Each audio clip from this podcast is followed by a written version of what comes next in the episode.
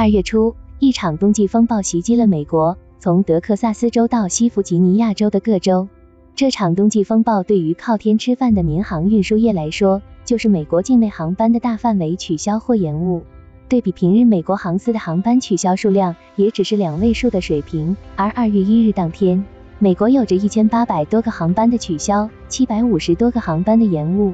此前一天，美国联邦航空管理局也在社交媒体上预警称，受到冬季风暴的影响，出行旅客可能会在达拉斯、沃斯堡和孟菲斯等一些地区遇到降雪天气，这可能会造成某些航班的延误。上述情况也不止发生在本月初的这一周，美国的这场千载难逢的冬季风暴始于去年圣诞节假期前，席卷了美国大部分地区，大到暴雪或冻雨、结冰、低能见度、气温骤降零下的低温天气。直接让美国航司的航班陆陆续续冰封了一个多月之久，再叠加上航司人力不足、软件大崩溃等因素，成千上万的航班或延误或直接取消。这其中代表性就是被美国交通部点名的美国廉价航空西南航空，圣诞节当天百分之四十二航班取消，百分之四十八航班延误，一月份里取消了一点六七万个航班，受此影响上百万人的出行计划被打乱。而上述的冬季风暴也还只是一年里影响航班准点运营的对气象天气中的一种。比如，对于美国航空运输业来说，与冬季风暴对应的就是夏季风暴。前者通常还是形成的过程和移动缓慢，会给机场、航司等有关方面留出相对的较长的处置预案时间；而后者通常会是迅速形成、生长和移动，覆盖大片空域且更具破坏性。不过相同的是，不论是暴风雪、低温，还是暴风雨、雷暴、酷热天气等，都会直接影响到航班的准点与否，能否正常起飞。根据 FAA 的数据，因天气原因取消的美国航班比例，从2004年的约百分之三十五升至2019年的百分之五十四。更新的2021年初 FAA 发布的数据显示，包括雷暴、暴风雪、风切变。结冰和大雾等在内的恶劣天气是造成航班延误的最大原因，平均每年百分之七十的航班延误都是因恶劣天气造成的。同样，来自欧洲方面的数据也印证了天气越来越影响到航班飞行趋势。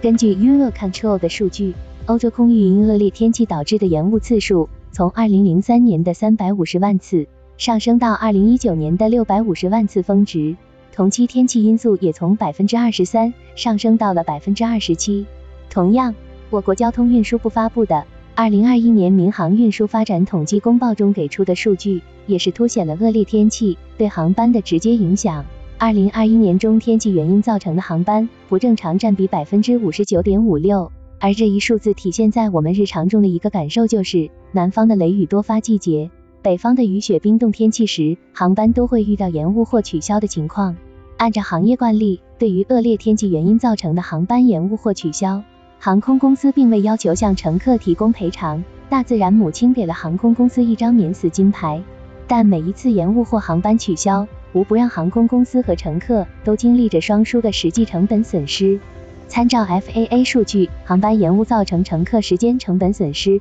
在每小时三十五到六十三美元之间，航空公司的每小时成本。在一千四百到四千五百美元之间，这就意味着每年航班的延误让航空公司和乘客损失了数十亿美元。而更让航空运输业不安的是，当前突发的风暴、高温等极端天气可能会随着未来全球气候变化变得更加频繁或强烈，会更频繁地影响到航班时刻表。为此，航空公司和机场等各方不得不尽早为未来的挑战做好计划，更加正视和重视气候变化对行业潜在的深远影响。就比如近年来讨论颇多的北大西洋急流，其作为自西向东吹的万米高空气流，让跨大西洋航班获益良多。但气象研究显示，未来它可能会北移或是变得风速更强，这会直接影响到跨大西洋航班的航线规划、飞行时间、燃油成本等。这种经年累月悄然发生的气候变化，给航空运输业造成影响的案例，不只是北大西洋急流，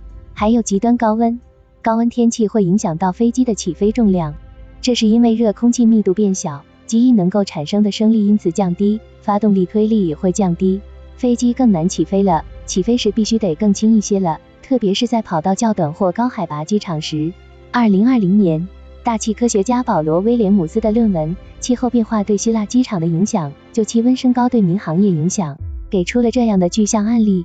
对于一架从希腊西厄斯岛起飞的空客 A 三二零来说，三十年来每年的有效载荷减少了约一百三十千克，大致相当于少了一名乘客和登机行李。与气候变化这场未来行业之变所对应的是，当前全球航空运输业围绕气候变暖、碳排放做出的行业承诺与正在掀起一轮航空技术的革新。去年十月，国际民航组织通过了国际民航业要在二零五零年实现净零碳排放的承诺。目前，航空运输业在全球二氧化碳排放量中的占比约为百分之二到百分之三，虽是相对较小的份额了，但考虑到云端飞行同时排放的其他物质，以及未来全球航空业的发展、航班数量的增长等因素，航空运输业的控制碳排放是势在必行的。因此，与行业趋势相配套的便是航空技术上的革新，可持续航空燃料、混动、电动、氢能、eVTOL、太阳能、绿色出行。脱碳等一众新概念、新技术，